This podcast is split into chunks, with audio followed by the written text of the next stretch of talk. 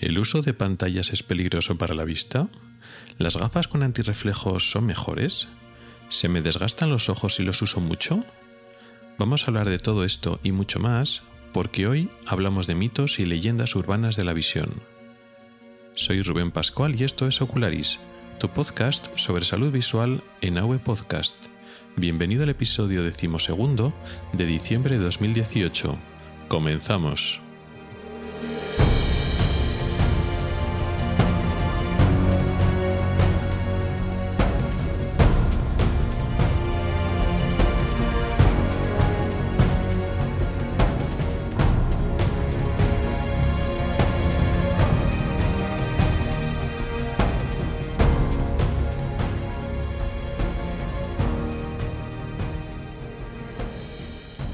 Hola a todos y bienvenidos al podcast de Ocularis sobre salud visual y oftalmología. Soy Rubén Pascual, oftalmólogo y divulgador a través del blog ocularis.es. Este es el episodio decimosegundo correspondiente al mes de diciembre de 2018 y este es el último episodio de esta segunda temporada. Y vamos a repetir tema, lo mismo que hicimos en diciembre de la temporada pasada.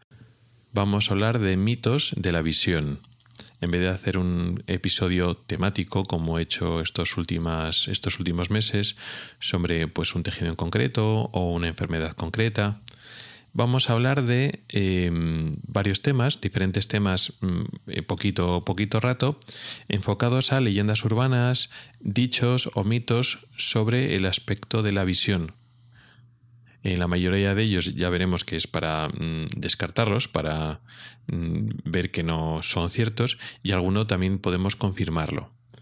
Entonces, el año pasado, por estas fechas, pues eh, estuvimos hablando de bastantes mitos, pero nos quedan muchos y vamos a hacer como una especie de segunda parte. No sé si al final esto lo vamos a instituir, si realmente sigue habiendo mitos y hay interés y ganas, pues igual hacemos eso, que el último episodio de, la, de las temporadas, es decir, cada diciembre, pues volvemos a tocar el tema y sacamos nuevos mitos que van surgiendo, pues para, pues para comentarlos, para desmentirlos, etcétera.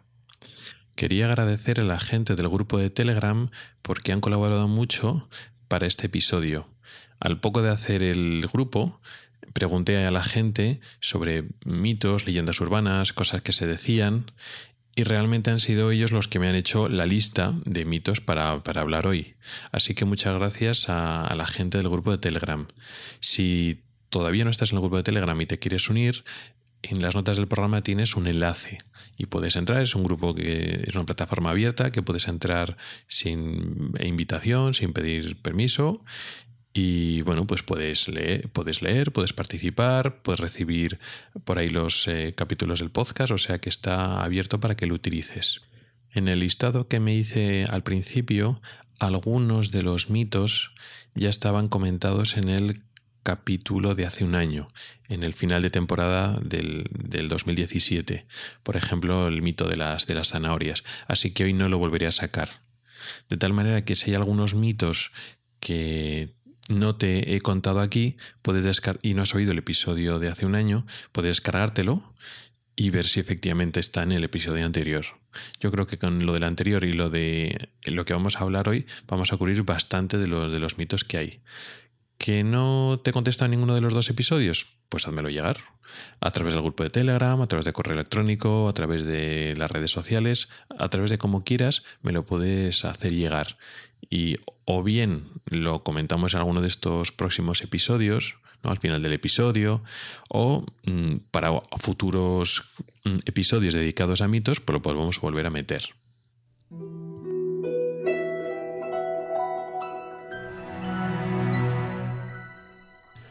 Y empezamos con el primer bloque de dudas, mitos, leyendas urbanas, etc., que tiene que ver con los ojos y las pantallas. Las pantallas se entiende de visualización ordenador, móvil, tablet, etc. Este tema ya ha salido varias veces en otros episodios, porque es un tema que interesa a la gente, que vuelve a salir y que sigue habiendo, a pesar de que algunos hacemos alguna labor de divulgación y también pues otros compañeros médicos, oftalmólogos, también va desmintiendo muchas cosas pues de forma individual a los pacientes que van viendo, realmente hay mucho desconocimiento, mucha leyenda urbana, mucha mentira interesada porque aquí hay mucho negocio por detrás, así que no me importa volver a sacar el tema de los ojos y las pantallas.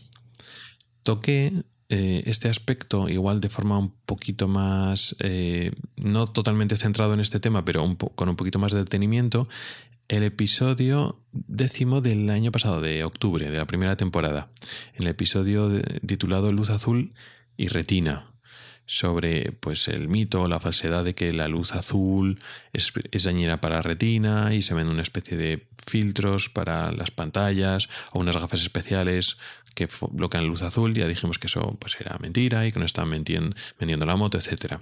Entonces ahí estuvimos hablando de parte del problema que pueden dar las pantallas a los ojos o que se percibe o que se dice que las pantallas son malas para los ojos. Entonces no insistiré mucho otra vez en el tema de la luz azul, los porqués y tal. Si te interesa el tema de la luz azul, y no estás convencido o te, te quedan dudas, pues ya sabes, en el episodio de octubre del año pasado, el, el 1.10 de la primera temporada, te lo puedes bajar y ahí lo explico más. De todas formas, este, este, mito o estos problemas de las pantallas ahora se está actualizando pues con los móviles, que nos lo ponemos muy cerca, que lo usamos a todas horas, con las tablets, ahora lo de la moda de la luz azul, pero es una actualización, una evolución de una leyenda urbana que ya existe desde hace tiempo, desde hace décadas. Eh, se decía que ya desde las antiguas televisiones, de las estas grandes, estas que tenían rayos catódicos, no las pantallas planas, que si te ponías, sobre todo si te ponías a ver la televisión pues muy cerca, pues era malo para los ojos y se te podía estropear la vista, etcétera. ¿Por qué? ¿De dónde viene ese miedo tanto el antiguo como el moderno? Bueno, pues la radiación, la radiación eh, artificial de estos aparatos. Y además son pantallas que nos ponemos digamos cerca del ojo si nos acercamos mucho al televisor o pues ya con los móviles con las tablets ya de por sí nos lo ponemos cerca del, del ojo. Ese es el miedo a la radiación artificial. También el miedo a la radiación azul pero como ya hemos explicado pues hoy no, ahora no lo tocaré mucho. Pero claro es una radiación, unos diodos, unos rayos catódicos, una tecnología LED que produce luz directa, una radiación que entra directamente en nuestros ojos. Y eso puede sonar como malo. Si no lo hacemos con moderación, pues podría ser peligroso, ¿verdad? Bueno, em, el juego está en los nombres. Realmente mm, muchas de estas eh, miedos que nos meten a la sociedad son infundados porque, claro, no sabemos y juegan un poco los nombres. Radiación suena mal, esa radiación pues suena peligroso si abusamos de ella. Sí, pues sí, por poder sí. Siempre podemos encontrar una dosis de radiación que produzca un rayo catódico, un rayo de LED, que va a ser perjudicial. Claro que sí. Lo único que hay que encontrar una dosis suficiente. Pero el concepto de radiación por malo no es malo. de por sí no es malo. Eh, la radiación del espectro electromagnético, eh, la luz visible es una parte pequeña de este espectro, la estamos recibiendo constantemente.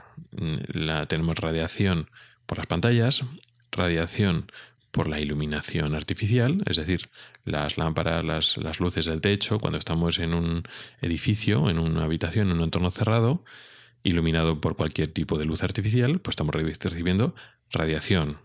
Y cuando estamos fuera de un edificio, cuando estamos por la calle y es de día, recibimos radiación del sol.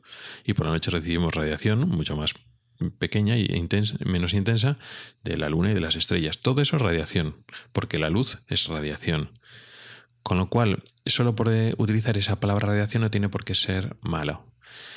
Un fotón, un rayo concreto de una intensidad y de una longitud de onda establecida, de un color concreto, mm, de una pantalla y de una fuente natural, es lo mismo. O sea, un fotón es un fotón y se define por pues una intensidad, una longitud de onda, etc.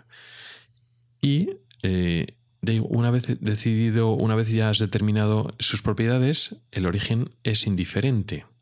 Con lo cual, lo que puede diferenciar un tipo de radiación de otra radiación, más que llamarlo natural artificial, es pues la intensidad y qué parte del espectro eh, nos está llegando. Es decir, pues si nos llega una luz blanca, bueno, pues dentro de esa luz blanca o blanco amarillenta o una luz compuesta de diferentes longitudes de onda, diferentes colores. Pues la cantidad, eh, la intensidad que tenga cada uno de esos partes del espectro son los que definen lo que va a pasar dentro de nuestros ojos. Y ya, el origen ya es indiferente. ¿Qué pasa? Que los sistemas artificiales, por ejemplo las pantallas, ya están preparadas y calibradas, calibradas para producir radiaciones bajas. En especial en nuestros ojos, que están adaptados a una luz solar. La luz solar no, no directa, pero la luz indirecta de los objetos que están iluminados por el sol es el medio en el cual se han desarrollado, han evolucionado eh, los ojos, con lo cual estamos razonablemente bien adaptados a una luz solar natural de cierta intensidad. Nosotros hemos diseñado las luces artificiales y las pantallas para que tengan una intensidad en general, bueno, en general no, menor que la luz natural, excepto pues fuentes muy concretas de luz, que de luz o de radiación que se usan eh, en la industria, o láseres o diferentes fuentes de luces que se usan pues para unos métodos. Pero lo que es la, en la tecnología de consumo, en lo que está a nuestro alrededor, en principio son fuentes seguras, excepto quizás, por ejemplo, el puntero de los láser. sabemos que un puntero láser, que podemos comprarlo en cualquier tienda, sí que es peligroso si nos disparan a los ojos pero quitando esa, excepción, el uso de pantallas, etcétera, son eh, totalmente seguras para nuestros ojos en condiciones mm, que usamos nosotros. No estoy hablando en condiciones de laboratorio, de cogerse el ojo, saca las azules de la retina y les pones una, una exposición. No, digo, hablo en condiciones reales, es decir, con una persona viva, con el ojo, etcétera.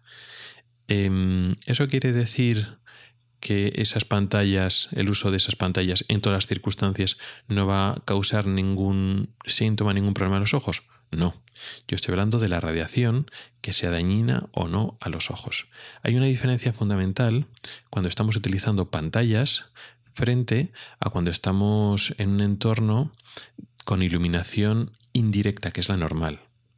Nosotros normalmente, o sí, normalmente estamos percibiendo el entorno con iluminación indirecta, es decir, pues el sol o una fuente de luz artificial que viene desde arriba, desde el techo, ilumina nuestro entorno. Y nosotros vemos los objetos que están iluminados por esa fuente de luz. No miramos directamente a la fuente de luz directa, sino miramos a objetos que están iluminados. Y así nuestro ojo funciona bien y además es cómodo. ¿Por qué? Porque el entorno está homogéneamente iluminado. Hay una fuente de luz, por ejemplo el sol, y entonces eh, los objetos que estamos mirando, de cerca, de lejos, pues reciben una iluminación parecida y entonces el ojo calibra la intensidad de luz y cómo vemos los objetos de forma homogénea, porque más o menos los objetos están homogéneamente iluminados. ¿Qué problema hay cuando estamos mirando una fuente de luz directa? Como una pantalla. Bueno, pues que la luz pase directamente desde la fuente, desde el LED o, la, tecnología que tenga la pantalla, eh, y va directamente a nuestro ojo. Entonces hay una iluminación. Pero alrededor de esa pantalla nos llega eh, luz indirecta de los objetos que no son la pantalla. Esa iluminación directa nos llega con otra intensidad diferente. Y eso puede ser incómodo porque a la hora de calibrar el ojo la intensidad de luz que entra, pues eh, puede llegar a resultar a ser cansado. Por eso es tan importante, y ya lo he insistido en alguna otra ocasión, el tipo de iluminación indirecta que utilizamos en la habitación o en el entorno que usamos la pantalla del ordenador, el móvil, tablet, etcétera. Es como todo depende del tiempo que estamos utilizando. Pues si estamos, eh, nos llega un mensaje a un correo electrónico al móvil y lo miramos durante unos segundos, pues, pues ya está. O sea, tampoco va a importar mucho ahí la, la iluminación. Pero si vamos a estar unas horas trabajando, ¿cómo vais la iluminación de alrededor? Sí que nos va a afectar. El problema suele ser cuando estamos en medios muy oscuros. Entonces recibimos una iluminación directa de la pantalla, alrededor hay una relativa oscuridad y eso nos llega a cansar. Entonces hace falta una iluminación a veces más alta de la que normalmente esperamos, tampoco excesiva para que no perdamos contraste de lo que estamos mirando. Antes, en las antiguas pantallas, sobre todo cuando no eran estas pantallas planas, sino rayos catódicos, las circunstancias eran peores, eran, eran demasiado iluminadas, mm, se juega demasiado con... para conseguir un alto contraste hacía falta mucha intensidad de luz. Ahora se consiguen buenas condiciones de contraste con pantallas que no nos cansan tanto, con lo cual hemos avanzado bastante. Pero bueno, sí que nos cansa. Entonces, ¿es peligroso para el ojo? No. ¿Nos cansa si abusamos mucho? Pues puede ser y depende de varios factores. Ahora he hablado sobre todo de las condiciones de iluminación, que eso sí que nos puede cansar. Es una desventaja de utilizar pantallas frente a utilizar eh, fuentes de luz indirecta. O por ejemplo, una de las ventajas de las pantallas de tinta electrónica es que a priori van a cansar menos los ojos que otras pantallas. Luego en la práctica mm, no es tanta la diferencia si jugamos bien con la iluminación del alrededor, pero bueno, parten de una ventaja inicial, lo mismo que una hoja de papel o un libro que no tiene iluminación directa, y lo mismo que la pantalla de tinta electrónica, no es iluminación directa, sino indirecta, y eso a priori es más cómodo. ¿También nos cansamos por otras causas? Claro que sí, pero ya no tiene que ver directamente con la pantalla con lo que atribuyamos a, ella. Por ejemplo, no parpadeamos cuando estamos mm, leyendo mm, en papel o en una pantalla, cuando estamos, o estamos jugando, cuando estamos mirando atentamente algo que nos absorbe la atención, es normal que parpadeemos menos y eso al final nos seca los ojos. Y si estamos mirando objetos eh, o estímulos visuales pequeños que necesitamos una gran precisión, por ejemplo, letras, para cuando estamos leyendo, eso exige que tengamos muy buena visión. Si tenemos algún defecto visual, digamos un problema de que necesitaríamos gafas y no lo sabemos y no lo hayamos corregido, el hecho de, digamos, esforzar tanto la vista, eh, exigir una alta definición de visión con nuestro sistema visual cuando es algo imperfecto, eso también nos cansa. Pero esos problemas no es por la pantalla, pero no nos damos cuenta. Si estamos muchas horas con la pantalla, pero no estamos muchas horas leyendo o utilizando la vista de forma intensiva de otra manera, lo podemos echar la culpa a la propia pantalla y no es la propia pantalla. El problema es que no parpadeamos, que no se queda el ojo seco, que necesitamos gafas y no lo sabemos. Entonces, en global, ¿el uso de pantallas puede cansar la vista? Sí. Más que por la pantalla como tal, normalmente pues porque estamos haciendo un esfuerzo visual intenso en unos ojos que están enfocando de cerca, que no se mueven, etc. ¿Eso quiere decir que tenemos que huir de las pantallas y que esto va a tener consecuencias de nuestra salud a largo plazo? No. Pero podemos cuidar las condiciones en las cuales utilizamos las pantallas para que no se nos cansen los ojos y no tengamos síntomas.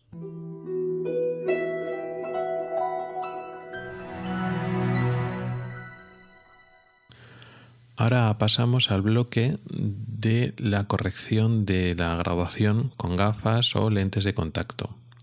Aquí hay varios mitos que pueden estar un poco más relacionados.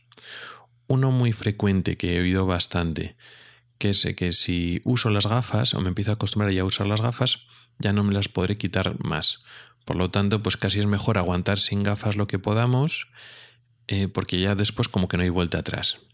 ¿Esto es cierto? Pues eh, sí y no. Es cierto en parte, y es cierto que en algunas circunstancias de algunos problemas visuales no conviene poner las gafas demasiado pronto, eso es cierto, pero también es cierto que la graduación vaya más, ni que el ojo vaya a hacerse vago o vea peor por utilizar las gafas. Aquí hablamos, aquí habría que particularizar un poco para qué estamos utilizando las gafas. Vamos a suponer que eh, nos la ponemos por el tema de la vista cansada. A partir de los cuarenta y tantos, cincuenta años, pues no vemos bien de cerca. Aquí se trata de que hay un músculo que está haciendo el esfuerzo de enfocar de cerca. Ese músculo, con estas edades, ya está al límite de su capacidad mm, para concentrarse de forma mantenida de cerca y pues al final fracasa y necesitamos gafas. Sí que es cierto que eh, cuando nos ponemos las gafas estamos muy a gusto y entonces ya el músculo no tiene que trabajar tanto. Si nos los ponemos con los primeros síntomas, con los primeros primeros síntomas, pues sí, eh, digamos que nos acostumbramos. Y sí que es cierto que a veces, mm, según como nos lo cuenta el paciente, bueno, cuando llevo mucho rato y tal, con, poca luz, vale, pues si de forma razonable puedes mejorar las condiciones, por ejemplo, poniéndote más luz, pues igual esperamos a poner las gafas. Igual solo retrasan unos meses, pero bueno, es una opción. Y sí que es cierto que una vez te acostumbras a no forzar, pues estás mejor con gafas. Eso no quiere decir que ya el músculo se haga más vago, no. Te has acostumbrado, porque esto es lento con el paso de los años. Y entonces, los últimos años sí que veías, pero se te cargaban, se cansaban los ojos, pero estabas acostumbrado, lo, notabas como normal y ya está. No, no, eras consciente de todo el esfuerzo que estabas haciendo porque ha ido apareciendo lentamente y bueno, pues digamos que nos aguantamos. Claro, cuando llega un momento de que hay algunas horas, algunos momentos del día, que es que ya no vemos, al ponerte las gafas no solo solucionas ese problema de que no ves, sino que a lo largo del día ese cansancio que te habías acostumbrado pues desaparece. Con lo cual te pones las gafas no solo en, estos, en esos ratitos, sino te la pones más para no estar cansado. Digamos que te das cuenta de un disconfort que te habías adaptado y ya con las gafas solucionas eso también. Con lo cual digamos que te acostumbras y ya la llevas más tiempo. Vale, ¿hay que luchar demasiado por eso? No, solo en los momentos iniciales que puedes jugar un poquito con la luz o un poquito con la distancia sin exagerar, sin, sin separarte demasiado el, el objeto que estás mirando, puedes jugar un poquito con eso. Pero al final, si lo intentas estirar porque no quieres llevar gafas y, lo quieres retrasar al máximo posible, al final estás forzando y acabas con dolor de cabeza. Bueno, veo, pero ahí guiñando los ojos, eh, poniéndote a veces una lupa, que al final es tontería, porque es lo mismo que pones unas gafas. Y eh, bueno, pues acabo con dolor de cabeza, pero bueno, todo, todo menos ponerte gafas, al final es tontería. Porque las gafas no van a llegar sí o sí, porque no vas a poder parar la vista cansada por mucho que lo ejercites y al final vas a acabar con gafas. Entonces, ¿para qué sufrir demasiado? Entonces sí, pero no. Realmente no merece la pena mucho retrasarlo porque es intentar luchar contra algo que no vas a ganar. Algo parecido pasa con la hipermetropía. Lo que pasa es que la hipermetropía no es así en este contexto de cerca y tal. Puede ocurrir con 40 50 años, pero también es muy frecuente que ocurra antes. Pues con, depende ¿no? de la cantidad de, graduación que, tengas, pero es más muy típico que aparezcan en personas jóvenes. Y pasa un poco lo mismo forzando la vista, sí que ves, pero mm, bueno, pues intentas forzar para no, para no llevar gafas. Sí, bien, pero al final la hipermetropía es la que tienes y no te va a desaparecer porque fuerces la vista.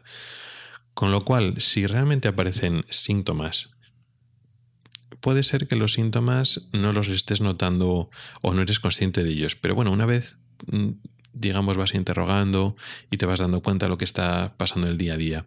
Si, esto, si ese, ese problema, esa hipermetropía o el estigmatismo, te está causando síntomas, mm, pues a eliminar los síntomas. Entonces, en general, esta intentar eh, rechazar o retrasar el uso de gafas, la mayor parte de las veces mm, no se hace con mucho criterio.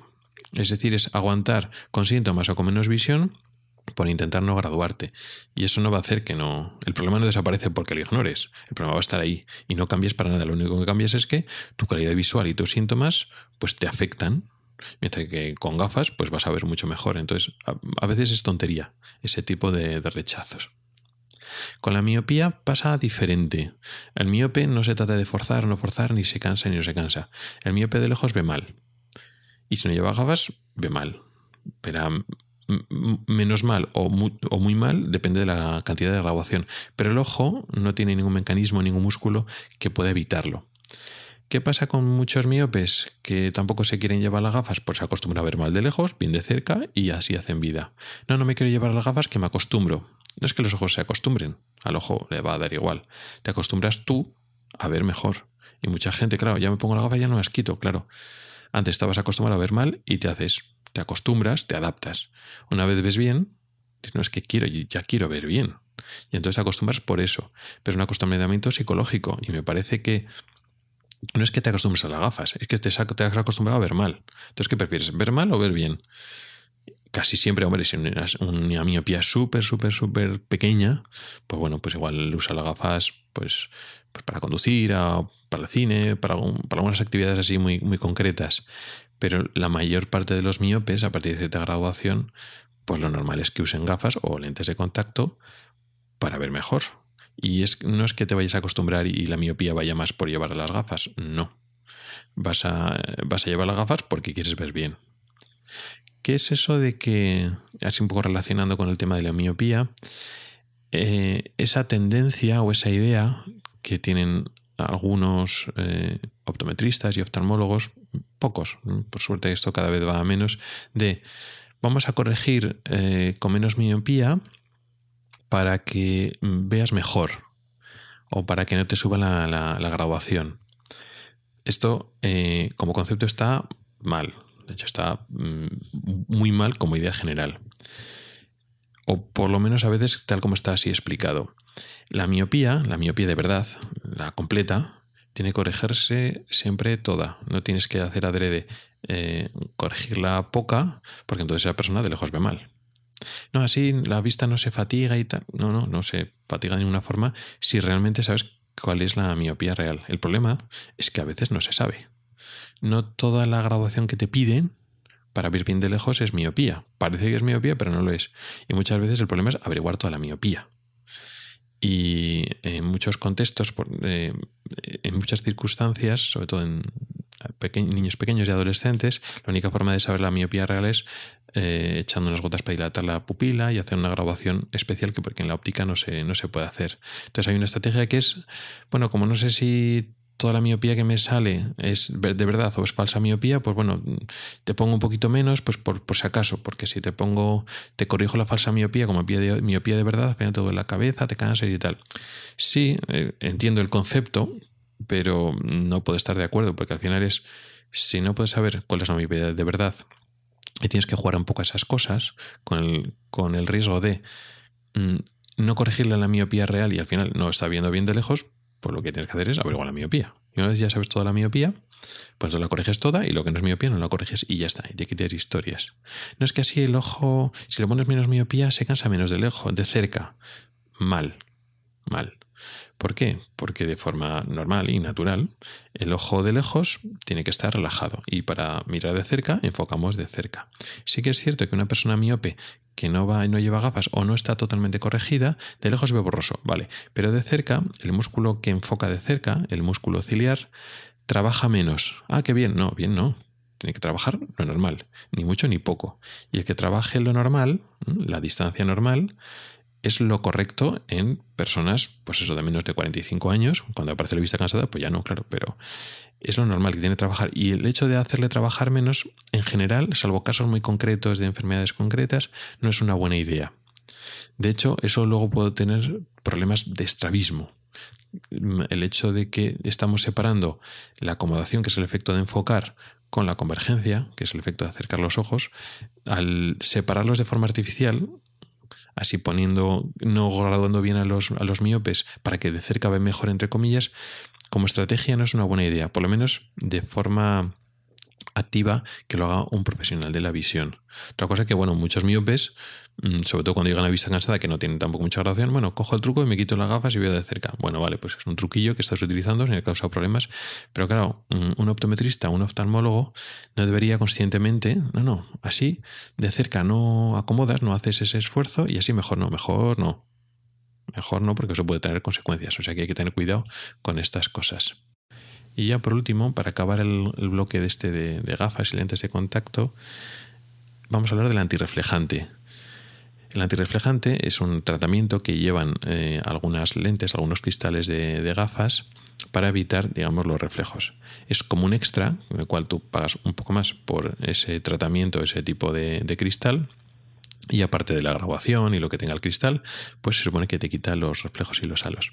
Con esto se ve mejor. Es eh, conveniente utilizar este antirreflejante. Es médicamente mejor. Estamos protegiendo nuestros ojos. Es recomendable utilizarlos. Bueno, no son malos.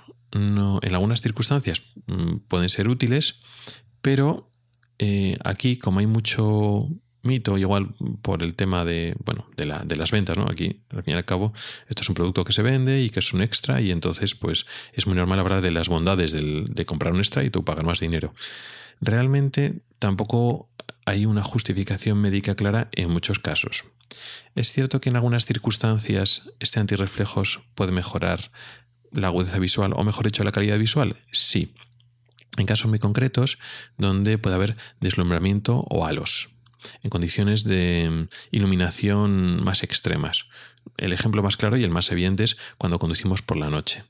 Es cierto que no en todo el mundo, pero algunas personas está más cómodo, que tienen halos o destellos o reflejos cuando conducen por la noche o en una circunstancia así parecida, con luces intensas y a la vez oscuridad. Pues sí, es cierto que en, esas, en este tipo de personas que sufren esto, el antirreflejos puede ayudar, puede mejorar la sensibilidad al contraste y puede ayudar Con lo cual, bien.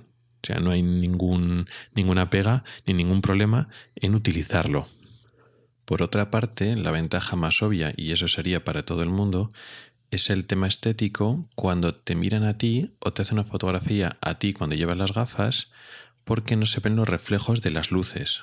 Por ejemplo, pues en la luz de, un, de la ventana, de la luz de la iluminación superior, cuando te miran, eh, ese reflejo de la iluminación no te tapa los ojos y a la hora de que te hagan fotografías, pues queda mejor. Vale, eso es una ventaja en principio general, no a unas personas concretas ni en circunstancias concretas, sino en general.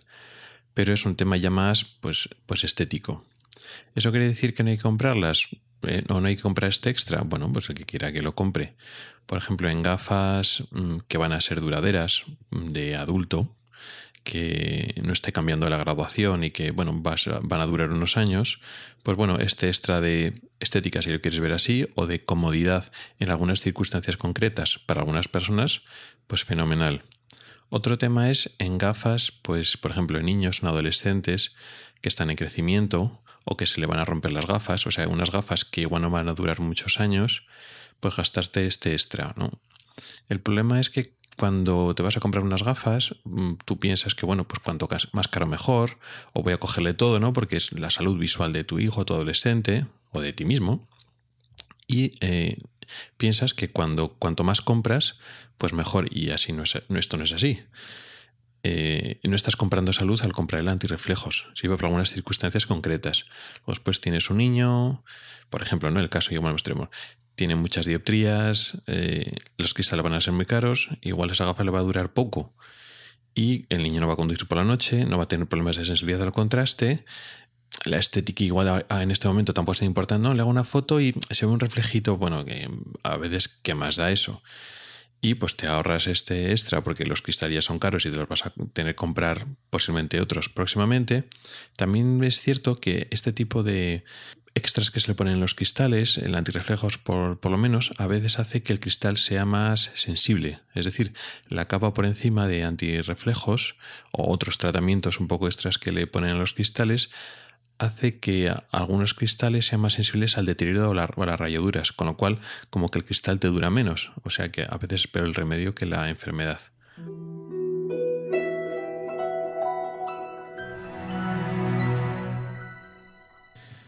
Y finalmente vamos a hablar en este último bloque de otros mitos, así un poco en general, vamos a repasarlos un poquito más rápidos. Por ejemplo, uno que me pareció interesante, curioso, eh, que preguntaban también en el, en el foro, como, como, decía, en el grupo de, Telegram, eh, las líneas negras que se pintan bajo los ojos los jugadores de fútbol americano eh, parece ser que hay un mito como que eso es como una especie de protección ultravioleta o contra la luz intensa. Es decir, que eso les permite, eh, estando al aire libre, como ver mejor o quitar parte de la iluminación, como si hicieran, vamos a suponer, como de, de gafas de sol, ¿no?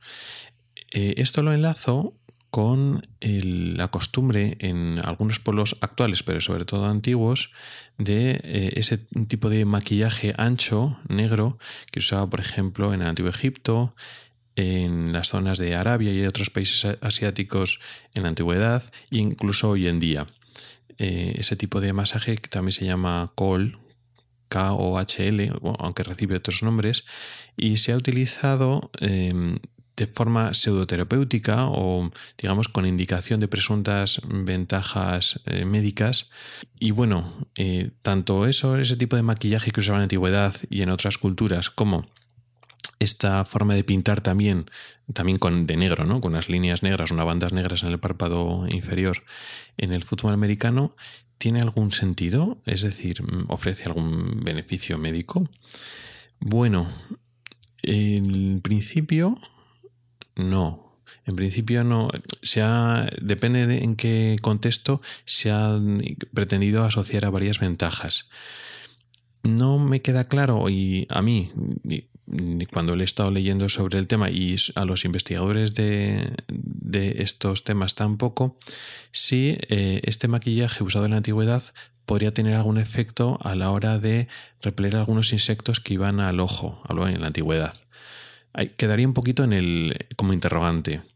Sin embargo, la pretendida función contra la eh, radiación solar, es decir, que actuaran como, como gafas de sol o como filtro de protección contra una luz intensa del desierto, por ejemplo, en la naturaleza o, o en esa actividad al aire libre en el fútbol americano, eh, no se ha demostrado y además tiene poco, poca plausibilidad, poco sentido, porque se pinta en el párpado, sobre todo en el párpado inferior, y ahí no, protege de nada. Es decir, la luz entra en el ojo a través de la pupila. Entonces, si tú quieres filtrar o bloquear parte de, de la luz, tendrás que ser algo que esté pues, por delante de la pupila, por dentro de la córnea o en el espacio de aire que está en esa línea de visión, ¿no? Pues como usamos nosotros las gafas de sol. Entonces, cuando te pintas, ahí abajo, pues no está haciendo ninguna acción. Que igual ahí absorbe y rebota la, la luz ultravioleta, vale, pues estás protegiendo la piel del párpado inferior, pero realmente la luz que entra el ojo pues va a ser la misma. Con lo cual este, este mito lo podemos desechar como falso. Más mitos. También uno muy frecuente, este sí que es frecuente. La vista se gasta por utilizarla mucho. Es decir, personas que han trabajado mucho de cerca, pues eh, achacan a cuando llega la vista cansada, o las cataratas, o la degeneración macular, o el ojo seco, es decir, una serie de problemas degenerativos que se asocian con los años, pues que han utilizado mucho la vista, que parece como muy razonable. Pero, sin embargo, no es así. Estas enfermedades que he ido describiendo y otras no se asocia al utilizar mucho la vista. De hecho, mm, aunque nosotros eh, somos capaces de separar eh, o interpretar algunas actividades que gastan más la vista que otras, mm, realmente no es así. Es decir, una persona que está cosiendo le está enfocando de cerca. Y el enfoque de cerca excesivo o en ciertas circunstancias puede causar pues cansancio o una serie de síntomas. Pero realmente eh, tú estás con los ojos abiertos y estás enfocando la vista y todo el mundo que está despierto tiene los ojos abiertos mm, durante todos los años de tu vida. Realmente no hay mucha diferencia entre que tú utilices la vista, tú crees que más intensiva y otra persona que los utilice menos intensivamente. A nivel de órgano visual tampoco hay tanta diferencia. De hecho, no tenemos que pensar en el ojo como si fuera un músculo o, un, o parte de nuestro sistema musculoesquelético. No es como el ejercicio físico, que hay un trabajo, hay energía que se va gastando, hay un desgaste de articulaciones, de los músculos que se están moviendo. No, esto no es así. Sí que es cierto que el ojo tiene un músculo dentro que enfoca. Pero en general la actividad visual es diferente, tiene que más, que ver con un tema neurológico, ¿no? Eh, está la parte física, óptica, que enfoca la imagen, que depende de pues las lentes, unas proporciones, y eso no, no se causa fatiga con el largo de los años. Hay un deterioro de las estructuras con los años, pero no porque lo utilices más o menos. Además es que lo estamos utilizando todo el rato. Siempre que estamos con los ojos abiertos, estamos mirando. Hay gente que lee, hay gente que está mirando a las musarañas, pero da lo mismo lo que estés mirando. La luz se está enfocando. Luego después lo que tú hagas con información visual a nivel cerebral es otra cosa diferente. Con lo cual no, la vista no se cansa por utilizarlo mucho. También se alude cuando estás utilizando más un ojo que el otro. Por ejemplo, tenemos un ojo vago o un problema en un ojo, que es con ese ojo malo, por decirlo así, lo utilizamos poco, vemos poco o nada. Y entonces nos podemos pensar que el ojo bueno se va a cansar antes, o se va a detener antes, o degenerar antes, o tener más enfermedades porque lo hemos estado utilizando más. Volvemos al mismo, mm, da exactamente igual. Los ojos son órganos separados. Y el que un ojo concreto pues esté enfocando y mirando es independiente de lo que haga el otro ojo. De hecho, mm, la función visual es la misma. Es decir, cuando un ojo no funciona, el otro ojo, a nivel exclusivamente ocular, no hay ninguna diferencia. Luego después el cerebro, cuando recibe la información, se recibe solo la de un ojo o principalmente en un ojo y no tiene la otra del otro, pues utilizará esa. Entonces a nivel cerebral pues cambian los procesos. Pero a nivel ocular no hay ninguna diferencia. No cambia la forma de ver, ni lo que pasa en la retina, ni lo que pasa en el cristalino, ni lo que pasa en la córnea, porque ah, hay un segundo ojo funcionante, el compañero funcione, o esté solo. Con lo cual eso también lo podemos descartar más mitos o más leyendas urbanas. La manzanilla, eh, las infusiones de, manzanilla que se usan como preparado para, para eh, limpiar los ojos, se usan como remedios en las irritaciones oculares o en las conjuntivitis, como si fuera una especie de antibiótico natural o antiinflamatorio natural. Es cierto que la manzanilla tiene algunas sustancias que pueden tener cierto efecto antiinflamatorio, antibiótico quizás también y, antiinflamatorio. Sí, sobre el papel de conducciones teóricas, la manzanilla tiene muchos compuestos y alguno de esos compuestos podría calmar eh, los tejidos. Eso como, como hallazgo hipotético teórico. ¿Qué pasa en la práctica? Que la manzanilla tiene muchos compuestos químicos algunos pueden ser... Y la concentración es muy variable, claro. Cuando nosotros hacemos una infusión de manzanilla, no medimos ni tenemos forma mm, fácil de saber qué compuestos hay y en qué cantidad. Si hay esos pocos compuestos buenos nos pueden ayudar, también hay otros compuestos que pueden ser irritantes o incluso generar alergias. Eso es importante. La manzanilla, hervida eh, nos puede servir útil y nos puede ir bien cuando tenemos pues una conjuntivitis, una reticción ocular. Sí, porque lo que estamos haciendo es lavarnos el ojo. Entonces, cuando nos lavamos el, ojo con agua, con, no con agua pura, sino con agua, pues con una, con una serie de elementos, pues hacemos un efecto lavado. ¿Recomendado? No, no porque puede producir más irritación que efectos beneficiosos, puede producir alergias. Estamos sometiendo a la superficie ocular a una exposición a muchísimos elementos químicos, porque una infusión natural tiene muchos elementos químicos que desconocemos y puede producir alergias e irritación. Y el efecto beneficioso sería el mismo que si nos lavamos el ojo con suero fisiológico, esas, eh, mm, ampollitas que venden en la farmacia para lavado ocular o lavado nasal, que tiene eh, agua estéril, es decir, sin bacterias y sin virus, con eh, agua, una concentración concreta de sal, de cloruro sódico al 0,9%. Esa concentración es la correcta para que no nos irrite, ni demasiado poco, porque el agua pura sin nada diluido en ella nos puede irritar, y cuando tiene demasiada sal, pues también nos irrita. Con lo cual, con esta solución de suero fisiológico, no va a irritar el ojo, no vamos a meter bacterias en el ojo y hacemos un efecto lavado mejor. A veces la manzanilla nos calma porque nos la ponemos templada y en vez de fría está templada. Bueno, lo mismo, podemos calentar el suero fisiológico de igual manera. Entonces, recomendación, no, no utilizarla. Hay gente que lo utiliza y le va bien. Bueno, le va bien pues porque se está limpiando el ojo, ¿no? La gente no siempre se cura gracias a nuestros cuidados, sino a pesar de nuestros cuidados, bueno, pues el ojo se cura. La recomendación sería, en vez de utilizar manzanilla, pues lavar con suero fisiológico y así no nos metemos en problemas o en riesgo ¿no? de, que metamos bacterias, metamos virus o metamos elementos que nos vayan a irritar el ojo.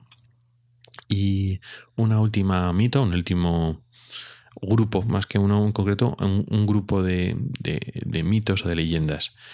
Los ejercicios oculares. Em, hay, bueno, es que es un grupo grande. Están los ejercicios oculares así como normal, como gimnasia ocular, yoga ocular y otros métodos más elaborados o con más nombres. Em, el más conocido es el método Bates, que es escrito, escrito Bates, B-A-T-E-S. Este, este método Bates, más el yoga ocular, los ejercicios oculares y cosas similares, son una especie de, movimientos en el ojo, una serie de ejercicios de, mirar para aquí, mirar para allá, eh, enfocar de una manera, enfocar de otra manera. En total, eh, pretenden servir para mejorar o solucionar algunos problemas oculares. Algunos problemas de, cansancio o, como el método Bates, pretenden curar problemas de graduación como la miopía. Todo esto es mentira y es falso. Los problemas eh, oculares de este tipo, de la miopía, la hipermetropía o enfermedades más serias de dentro del ojo, de la retina, de la córnea, etcétera, no se solucionan moviendo los ojos ni enfocando de una manera o enfocando de otra. Volvemos a lo que hemos dicho antes.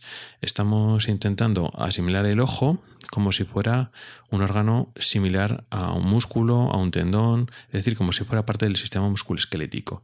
Y entonces, pues eh, ejercitándolo, ¿no? Pues como me duele la espalda, bueno, pues con estos ejercicios, estiramientos y tal, la espalda te, dolerá menos. Vale, sí, pero la espalda es una cosa y el ojo es otra, y funciona de una manera completamente diferente. ¿Hay músculos en el ojo? Sí. Uno dentro que enfoca y ahí luego hay seis músculos por, por fuera que lo mueven. Sí, pero el problema de los que estamos hablando, la miopía, la hipermetropía, la generación macular, todas estas cosas, no tienen que ver con esos músculos. Eh, son unos tejidos y una actividad que no tiene nada que ver con los movimientos ni los músculos. Así que estos ejercicios, esta yoga, estos masajes, estos métodos, no sirven para absolutamente nada.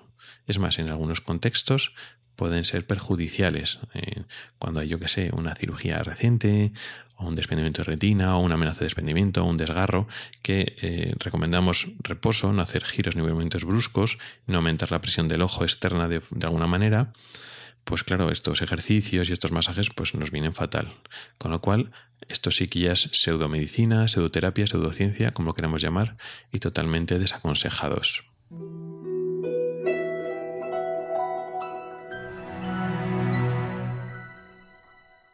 Bien, y con todo esto ya vamos a ir acabando. Pero no sin antes recomendaros un podcast. Eh, AV Podcast, la red donde pertenezco, ha estrenado un podcast nuevo que se llama El Callejero. Es un podcast corto de pocos minutos donde su autor, Iván Pachi, nos va contando eh, anécdotas e historias acerca de las calles de nuestras ciudades. Entonces es un podcast corto, fácil de oír, entonces lo recomiendo porque si os interesa el tema, echéis un vistacillo. Y hasta aquí el episodio de hoy. Muchas gracias por el tiempo que has dedicado a escucharme. Mi correo electrónico es ocularis.ocularis.es. En las notas del programa tienes mis cuentas de Twitter y Facebook. También te pongo el enlace para acceder al grupo de Telegram del que he estado hablando en este, en este podcast y la verdad es que está bastante activo y es bastante interesante. No dudes en contactar conmigo para cualquier sugerencia, a través de Telegram, en el grupo, directamente en el correo electrónico, eh, por las redes sociales, como quieras. También vas a encontrar enlaces a algunos artículos específicos del tema de hoy en el blog ocularis.es y puedes comentar y poner tus valoraciones en donde quieras, en mi blog, nevpodcast.net y luego en las plataformas de eh, Apple Music y Vox Spreaker. Me despido entonces hasta la siguiente temporada y como no voy a poder decírtelo antes, feliz Navidad y feliz Año Nuevo.